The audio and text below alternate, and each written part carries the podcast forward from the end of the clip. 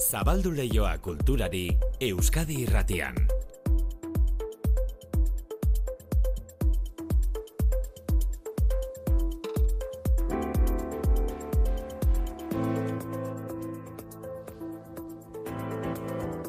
Ordubiak eta hogeita mairu manu etxe sortu arratsaldeo. Berdin, maite. Bueno, ba, inork hasi nahi badu dagoeneko urrengo urteko agendan. Apuntatzen. Eta bizi agenda erosi egin behar da. Badakigu, Bai. no, eta ez da erreza esate baterako euskera utxian aurkitza agenda Bai, bat. kosta eh? egiten da. Bai. Bai. Hori, adibidez hori aurkitzeko durangoko azokara joan behar izaten da, besteak Mm. beste. Bueno, ba, nahi badu inork apuntatu urrengo urteko durangoko azokaren datak zeintzuk izango diren? Abenduaren bostetik sortzira, 2008 laugarren urtean. Azokalde batera utzita astelen honek archipelagoaren irugarren denboraldia dakar, archipelagoa, entzuteko historioa, podcasta, historio apokaliptikoa, irugarren eta azken denboraldia iritsi da. Gaur ratzaldeko zazpietan Donostiako Prinzipe zinema aretoan aurre estrenaldia izango da. Zinema areto batera joateko gonbidapena egin nahi dizuegu, baina entzutera, ez ikustera, eh? entzutera, entzumenaz gozatzera, archipelagoa podcasta delako. Oier Arantzabal, zuzendaria.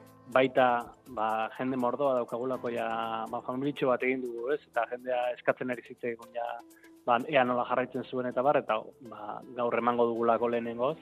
Eta gero ba, itxiko dugulako, ez? Eta, eta, eta denok batera entzuteko aukera izango dugulako. Entzunaldi kolektibo bat egingo dugulako, Dolby Atmos salan hemen Prinzipe Zineman zazpiretan, eta, eta hori, ba, mendik konbidatu jendeari. Eta gaurko aurre estrenaldira joan nahiko bazenu, ba, bidali emaila elbide honetara, archipelagoa abildua eitb.eus, archipelagoa abildua eitb.eus gaurko aurre estrenaldira joan nahi baduzu. Bestela, gaurko kulturleioan izen propio bat ekarriko dugu gogora Santos Inurri eta Margolari Gazteiztarra Gazteizen bertan jaioa mila bederatzen da berrogeita margarren urtean atzo hiltzen Inurri eta e, kolore oso biziak maite zituen eta indartsuak ziren bere margolanak bere jaiotarrian Gazteizen jarri zituzten lehen aldiz ikusgai bere margoak mila bederatzen da irurogeita amaikagarren urtean gara hartako Gazteizko udal aurrezki kutsaren aretoan. Santos Inurri eta gogoratuko dugu bere arte ibilbidea. Eta esan dugu, Durangoko berrogeita mezortzigarren azoka bukatu dela eta guri soinu politak utzi dizkigu azokak, esate baterako pasaden ostegunean, landako gunean, nor topatu zuen gure lankide Galder Perezek, ba entzun bera hotza, bere ala ezagutuko duzue. Bueno, bil, bilgune bat da. Urte osoan ikusten ez duzun jende, jende ezaguna eta lagunak eh, tamen topatzen dituzu. Eta gero noski ba, gusto ematen du ikustea, nola, eh, kultura, euskal kultura, hori ba, mantentzen duela bere, bere zena edo, eta eta bueno, hori ikustean niri posa handia ematen dit.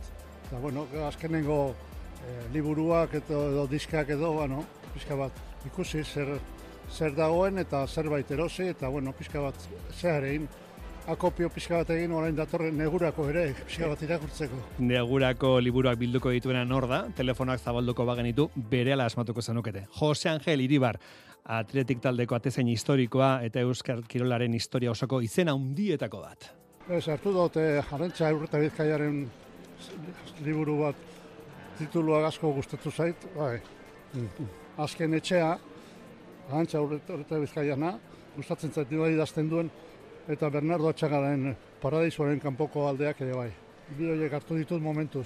Jose Angel Iribar, landako gunean topatu genuen. Eta esan dugu lehen, azoka bukatu da berez, baina Durangoko azokaren espiritua liburu dendetara iritsiko da orain, zu non handa ekimenaren bidez, Euskal Herriko laurogeita mar liburu denda bildu dira ekimenera. Erosleak Durangoko nobedadeak eskura izango ditu, liburu dendan, eta gainera idazleen aurkezpenak izango dira herriz herri. Andoni Urzelai. Batetik, hemen aurkeztutako euskal literaturan produzio oso euskal herri osora zabaltzea, eta bestetik, aitortza egitea bai liburu dendei, eta uspotzia bere lana, azken finien, euskal kulturgintza zabaltzeko, ba, ezinbesteko aktoria di, ezta. Eta zine aktoreak berriz, ba, sarien zai izaten dira, zineari leio irekitzeko asmo ere badaukagu, kultur leio honetan, Oskarrak dira zine munduko sari handienak, eta haien aurretik, haien bidea prestatzeko edo urrezko globoak banatzen dituzte. Ba, ordunetan ari dira, aurtengo urrezko globoetarako izendapen edo nominazioak jakin arazten. e, zinezaleak eta zinegileak egunen batean Oskarra lortzeko lan egiten duen bezala, gu ere hemen ari gara, J Fuego egunen batean sariren bat lortzeko. Bueno, ez, ez dugu behar, saririk. Zuek hor egunero gu entzuten zintzo demonio gotea, guretzako nahiko sari bada. Euskadi irratian, kultur leioa. Manu etxe sortu. Mikel Txamizo, zer moduz? Kaixo, arratzalde hon manu oso ondo eta zu. Bai, apaindu duzu etxea gabonetarako, jarri duzu gabonetako zuaitza eta nasimentua, eta jarri dituzu? Bueno, oraindik ez, eh? Ze, ja, oraindik amaboste eguntxo edo falta dira, baino aste honetan hasiko gara egiten bai. Bai, Ja ze- tokatzen da dekoratzea, baino, jo, eske azken aldian, azken urteotan ja, egu berriak e, hilabete bat lehenago hasten dira, eh? Bueno, hilabete, ofertekin eta ilargiekin, eta, e, ba, bueno, gure etxean bentsat, egun batzuk lehenago jartzen ditugu argiak, eta Bai. listo, nahikoa. Merkatalgune handietan turroia saltzen abuztuan edo hasten dira. Bueno, ba, begira, haizu, hori ez da gauza txarra, zen niri turroia gustatzen zaite, baita ere denboraldiz kanpo, Bai. baina, baina egia da, pixka bat luzatzen dela gehiagin. Vale. Eta eta gabon kantak entzuten noiz hasi behar da? E, gutxi gora bera? Ba, ba, ez dakit, nik esango nuke abenduan, eh? Abenduan, ez? Abenduan, eh, bai, abenduaren erdialdean, baina hori, a ber, depende. Vale. Ze, Maria Careyren, eh, nola da, All I want for you is, uh, all I want for Christmas is you, hau noiz azten da, irailean edo, azten dira jartzen eh, dendetan gehiago Gero saltzeko. lehenago, bai. Que bai, Bueno. Baina, bueno, gureak, gureak abenduan. Vale, bueno, gabonak etorriko zaizkigu. E, Laizter etorriko dira, gaur ala ere, oraindik ere, ez gara hasiko ez gara hasiko gabonei begira, baitugulako beste zergien batzuk aurretik. Mikel Txamizoren tartea berehala, baina aurrez bildu ditzagun eguna dituen berarekin dakartzan kulturalbisteak.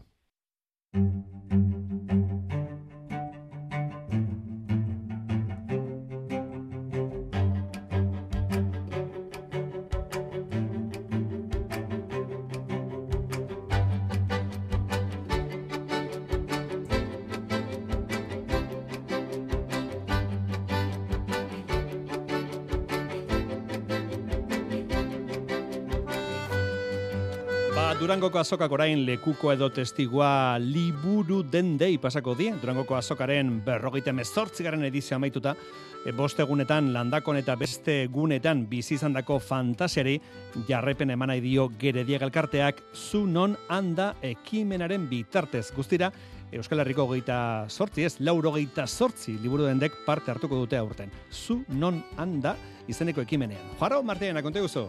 Durangoko azokak utzitako kultur ajea aprobetxatu eta Euskal Herrian zehar barreiatu nahi du zunon handa ekimenak. Andoni Urzelai arduradunak dio bi helburu argi dituela.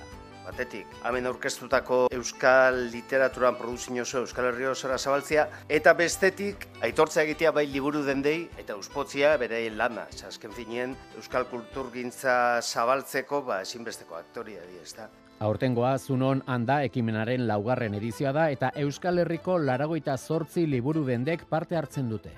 Zunon handa egitasmora parte hartzen dago zen liburu dendek, jasotzen daue Durangoko azokan aurkeztutako nobedadien lote bat, berrogei alez osatutakoa, eta azokako afixa bat, ba, jartzeko bertako erakusleioen, odan odanangoa. Larogeita zortzi liburu denda hoietatik hogeita emeretzi bizkaikoak dira, hogeita zortzi gipuzkoakoak, amar nafarroakoak, zortzi arabakoak eta hiru iparraldekoak.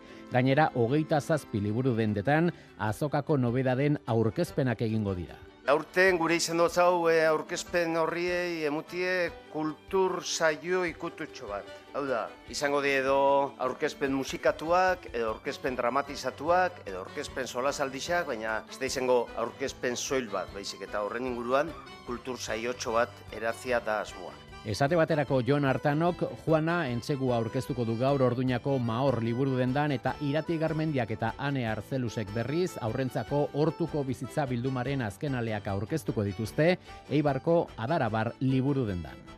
Arratsaldeko irurak arte, kultur leioa Euskadi irratian. Archipelagoa podcastaren irugarren denboraldia gaur abiatuko da Donostian. Ekitaldi berezi antolatu dute gainera. Lehendabiziko kapituluaren lagun arteko entzunaldi egingo dute Donostiako Prinzipe zinaretoan. Bi hartik aurrera, lehenengo kapitulua podcast plataforma guztietan egongo da, eskuragarri, eta datorren astetik aurrera, astelenero kapitulu berriak kaleratuko dute. Sorpresaz betetako denboraldia izango da, eta azkeneko gainera. Itziar lumbreras, konte guzu.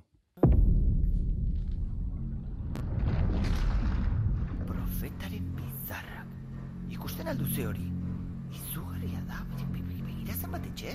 Mendiaren barruan horrelako hiri handi bat egongo zenik ere. Lorategiak ere badauzkate. Jare eta lagunen abenturen amaiera dakar archipelagoaren irugarren denboraldiak. Eite beren fikziozko podcastak milaka entzunaldi ditu eta jarraitzaileak denboraldi berriak zerrekarriko zain daude. Oier Aranzabal archipelagoaren zuzendaria da. Azken denboraldi honetan Euskal Herretik aterako gara, Europara, Germaniar uarte dietara, eta tira bat jarek e, bere ama ezagutuko du. Bigarren denboraldia horrela maitzen zen, ama ezagutzen zuen. Eta hau spoiler bada, e, entzun ez duen baina tira. Bai, ba, ba izango da nolabaiteko konklusio eder bat. Tensio handikoa, baina bukaera ederra dukana. Aitona! Aitona! Bide luzea geratzen zaigo elkarrekin. Jare! Amarena ez da sorpresa bakarra izango aitona ere bizirik dagoela ohartuko baita jare. Lehenengo biden moraldietan, aingertukoak bihurtu diren personaiak berriro entzungo ditugu, baina nobedeadeak ere ekarriko ditu denboraldi berriak aldez horretik eh, eneko zagardoi, aizibe garmendia, inaki bera etxe, anartzua, zua, eta bar luzea genuen, produkzio potentea da, eta irugarren demoraldi honetan itziar ituño ere batu da, personaje oso garrantzitsu bat egiten, berroita marra hotxetik gora parte hartu dute serie honetan. Archipelagoaren azken denboraldia estreinatzea da, oraindik ere podcasta ezagutzen ez dutenek trilogia osoa entzuteko aukera izango dute hemendik aurrera kokatzen gaitu 2000 eun eta irugarren urtetik aurrera. Mundua ondoratu egin da, bostok metrotik gora igo da itxasoaren maila, eta Euskal Herri artxipelago bat. Eh? Eta testun guru horretan, jareren azalean jarriko gara. Gurasoak aldu zituen desastrea gertatu zenean, eta bere aitonarekin bizi da. Ez? Eta olako gatazka bat dauka iraganarekin eta etorkizunarekin. Irugarren denboraldeko lehenengo kapituluaren aurrestrinaldia gaur arratsaldeko zazpietan izango da Donostiako Prinzipe Zineman. Sarrera duakoa da, archipelagoa, abildua, eitb.eu selbidera mezua bidali besterik ez da egin behar. Biartik aurrera, lehenengo kapitulua podcast plataforma guztietan egongo da eskuragarri, eta datorren asteetan, astelenero kapitulu berriak aleratuko dute, zortzi guztira. Lizar! Archipelagoa, belarrien gozamenerako podcastak eta belarrien gozamenerako musika klasikoa.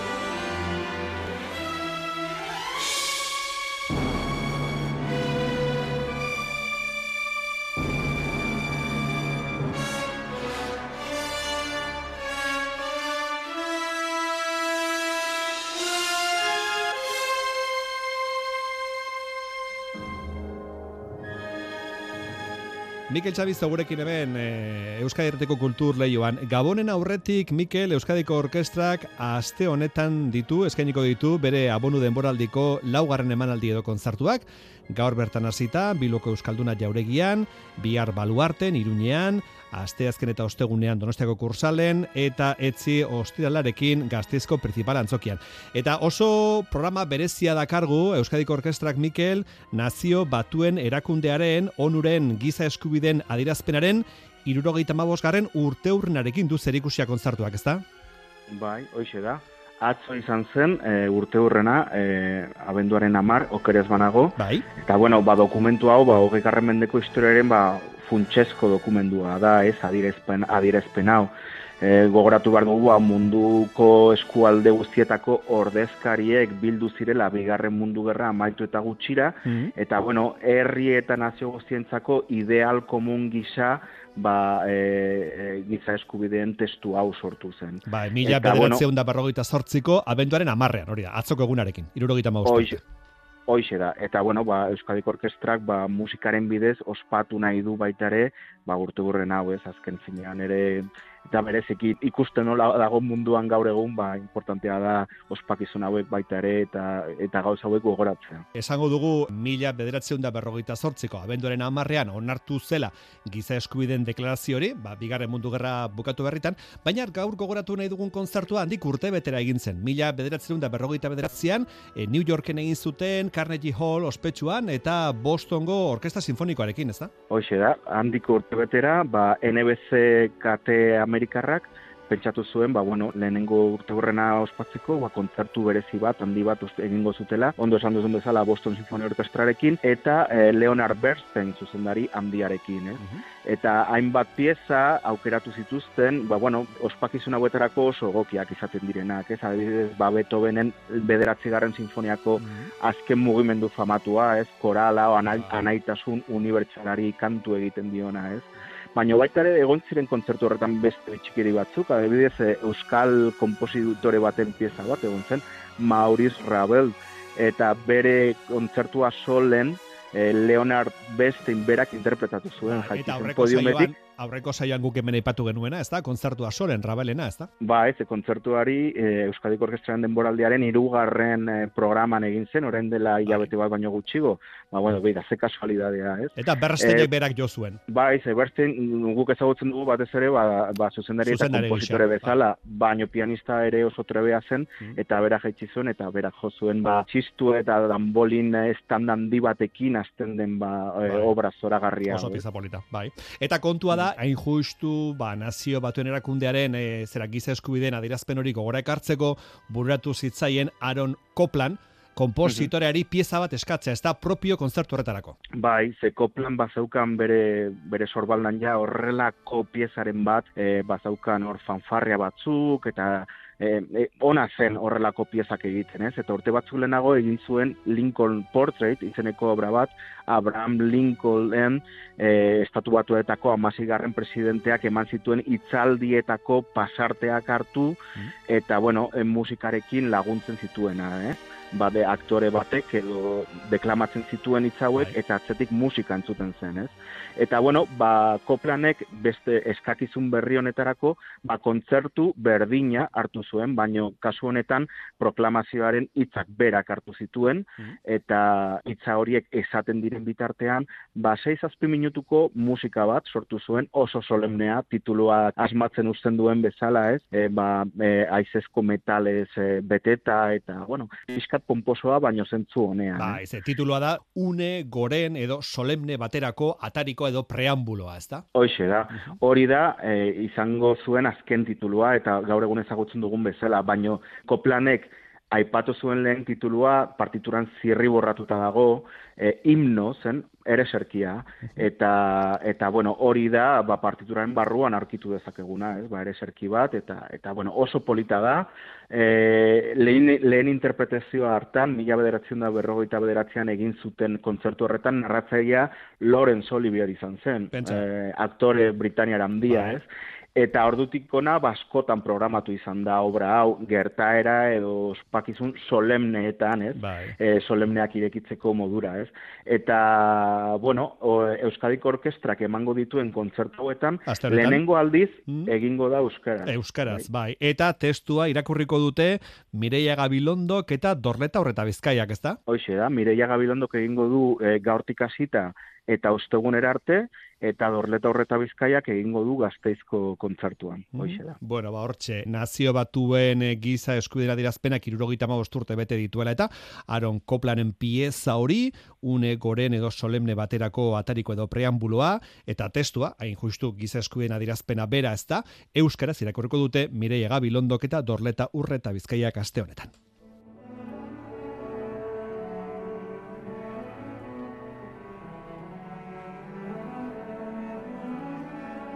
Euskadiko Orkestra gaur hasi eta aste osoan eskeniko duen kontzertu sorta horretan aipatu dugun Koplan kompositorearen piezaz gain Gustav Mahlerren lehen sinfonia ere joko dute. Lehen sinfonia honi Titan sinfonia deitzen diote eta bada kompositorearen beraren biografiaren kontakizun moduko bat. Gaur ratzaldean biluko euskaldunan Euskadiko Orkesta, bihar Iruñeko baluarteen, aste azken eta ostegunean Donostiako kursalen eta ostiralean Gasteizko principal antzokian. Eta ingustu gazteiztik dator urrengo notizia ere, zoritxarreko notizia, indara hundiko sortzaile batek agur esan digulako betirako. Santos Inurri eta Margolari gazteiztara atzo hiltzen. Inurrietak bere margolanak definitzean nahi fitza erabiltzen zuen, haren azken erakusketa handia Artiun e, museoan ikusi genuen 2000 eta amazazpi garren urtean. Santos Inurrieta hilda. Oier narbaizak prestatu du kronika. Hogeita bat urte zituela mila bederatzireun eta irurogeita maikan Santos Inurrieta margolariak egin zuen gazteizen bere lehen erakusketa garai hartan klin izeneko talde artistikoa ere sustatu zuen artea, kultura eta politika uztartzen zituzten. Ordutik aurrera, haren sorkuntza oparoa izan zen eta kulturrekin zaile garrantzitsu izaten jarraitu zuen. Azken amarkadetan, Santos Inurri eta artista gazteiztarraren margolanak ikusteko aukera handirik ez da gurean izan. 2000 eta amazazpian, Artiu Museoak egin zuen Santos Inurrietaren erakusketarik handiena, keuste lopase bien izenburua zuena, margolariaren berrogeilan jarri zituzten ikusgai. Urtebete geroago gazteizko zaz kultur espazioan eta zuloan paratu zuten inurrietaren bakarkako erakusketa bikoitza. Antolatzaileetako bat gorka basterretxea izan zen, hause diosku. Eta hori ikusten zan oso ondo, ba, Santos inurrietaren e, ba, bere estiloa zintzen, ez? Oize, naifa, e, oso argitsua, oso koloretsua, e, bueno, en fin, kriston indarra, zeukan kuadro bakoitzak oso indartsuak dira. Deigarria da, inurrietak, margoak, sinatzeko erabili izan duen modua. Sinatu egiten zituen kuadro guztiak, baina baita ere holako testo txikitxo bat jartzen zuen, ez? Kuadro bakoitzaren azpian, eta ba, e, zea hori ere oso, oso polita zan, zeren, bueno, oso poetikoa, oso, eta nola bai, ba, bueno, zuk ikusten zen kuadroa, eta gero beko, zea, testotxo, testotxo zera hori, eta beti olako irrifar bat e, e, sortzen, e, sortzen zan, eh? zeren, oso originala zan alde horretetekan ere. Margolari ez ezik kulturrekin zailen eka ezina izan da Santos Inurrieta, Ekintzari gogoan garriena behar bada mila bederatzireun eta larogeita mabian ama birgin zuriaren plazan egindakoa dugu. Agustin Ibarrolaren eskultura baten aurka jotzeagatik atxilotu zuten. Horren bidez, kultura saia dirutza xautzen ari zela eta artista gazteentzat dirurik etzuela bideratzen salatu zuen e, oso aktivista zan, zan nahi dute kultur arloan eta bere garaian oso gazteizko, bueno, hor zegoen talde kultura zera hori hortan sartuta zegoen eta oso aktivista, oso asko muitzen zan eta beti kulturaren alde eta... Orduz geroztik Mallorcan bizi zen Santos Inurrieta eta Anilda, gaixotasun luze eta senda ezin batek eramandu irurogeita mairu urte zituela.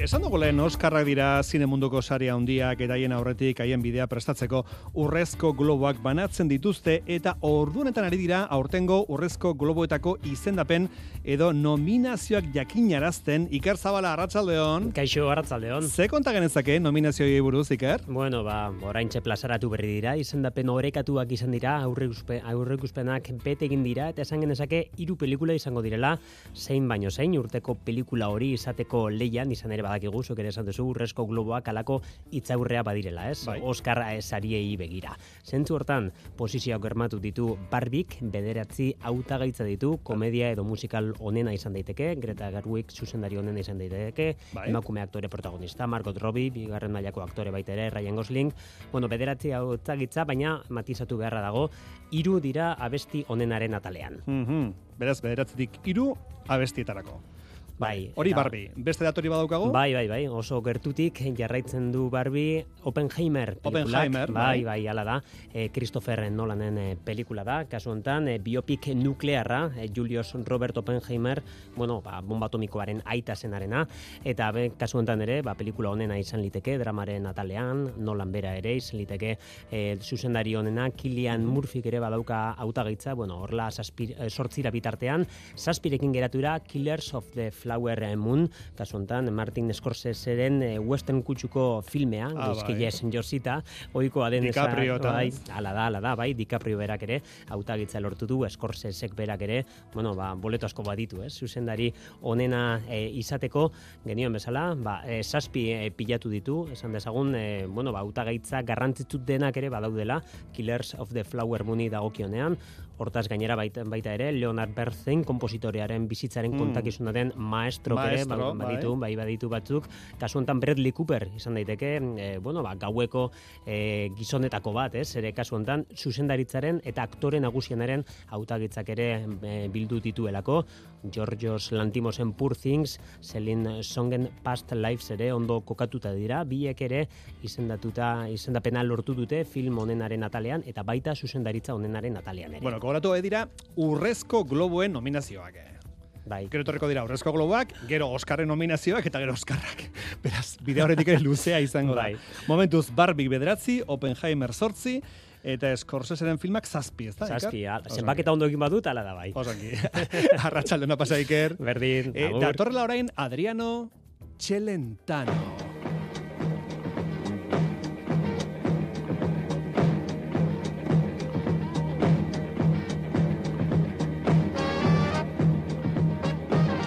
Joseina Etxeberri, Arratxaldeon, Joseina. Arratsaldeon, Manu. Arratxaldeon. Adriano. Celentano. Esango zu zergatik Celentano. E, gaur alere iruditzen zait txelentanoren atzurro aukeratu behartzen nuela. Ze Ez, nik goiti bera urdinez nator eta zu ere kasi-kasi urdinez zaude. Aukerak eta ona izan ziteke, baina aukeratu dut beste kantau berezia delako, Adriano Celentano. Baina ez dut aukeratu Celentano kantagatik, ez ez ez, aukeratu dut Celentano Milango Interren jarraitzaile delako, eta bihar Milango Interrek partida dauka, noren kontra. Realaren kontra. Han izango da, han izango da, maiten urbieta, San Siron, San Siro uste dut dela, ez, zelai, ez? Bai, San Siro. Milanen, eta Milanen jarraitzaile sutsua da, Celentano. Ba, txelentano jauna asko gustatzen zaigu musika munduan eta aktore lanetan eta zenolako gauzak egin dituzun, baina bihar galtzea tokatzen zaizu. Bihar realak irabazi. Bihar sufritzea. Bihar biharkoak. Orain, albistak eta gero, kantu kontare!